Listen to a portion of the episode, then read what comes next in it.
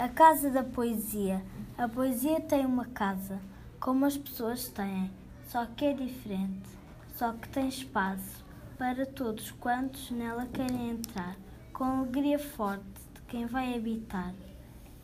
É uma casa de sons que por vezes parecem música, embora sejam apenas palavras, palavras simples e belas. Palavras que são a pedra e a cal dessa casa onde todos podem morar.